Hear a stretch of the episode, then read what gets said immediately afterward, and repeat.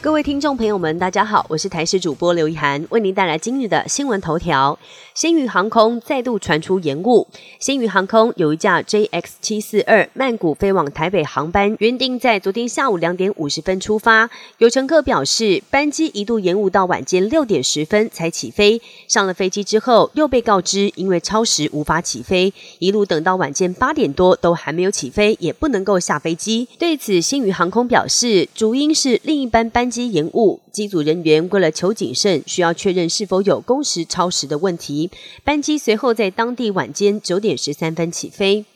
体坛焦点：中华职棒总冠军赛开打，魏全龙暌违二十四年再度打总冠军赛，首战就让球迷们一次看个过瘾。跟乐天桃园队鏖战十四局，历时破五个小时才分出胜负。最后龙队以三比二抢胜，两队合计动用了十六名投手，更打破联盟总冠军赛单场最多的纪录。日本松山市大神教撞教祈福盛典已经有四百年历史。从二零一九年来台演出之后，十一月四号再度跨海来台，现身在松山慈幼宫前演出。现场民众近距离观赏神教互撞，带来强烈视觉冲击，撞教声浪更是让人听了热血沸腾。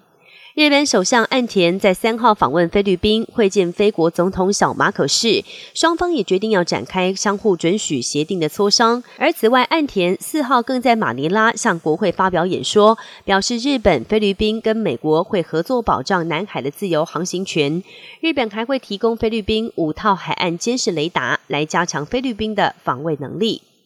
日本全国三分之一的县市地区在三号都创下观测史上十一月份的最高温，气温异常，大自然跟着乱了套。神奈川县三浦市原定在二月上旬才会绽放的合金樱，提前到十一月开花，季节失序让农民的耕作时程也跟着大受影响。高温更是让北海道鲑鱼渔获量大减，倒是出现了很多温带海域的鱼类。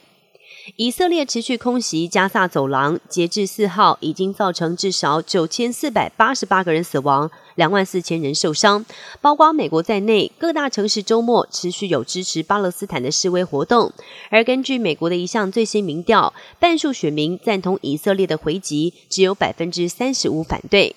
以上新闻由台视新闻编辑播报，感谢您的收听。更多新闻内容，请锁定台视各界新闻以及台视新闻 YouTube 频道。